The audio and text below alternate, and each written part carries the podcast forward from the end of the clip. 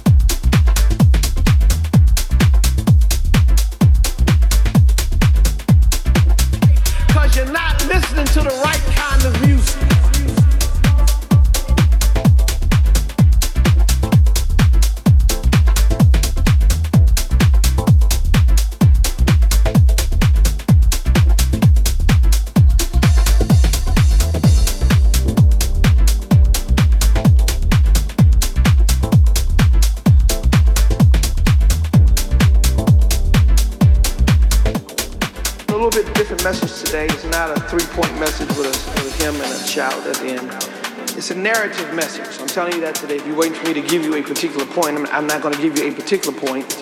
The presentation of this particular passage is a story. What you listen to can help usher in the presence of Almighty God.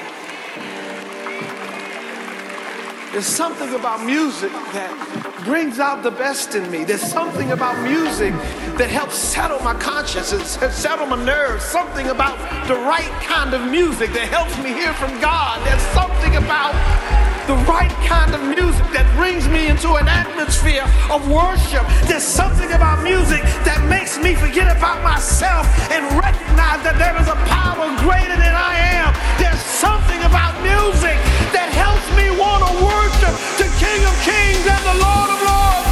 There's something about music.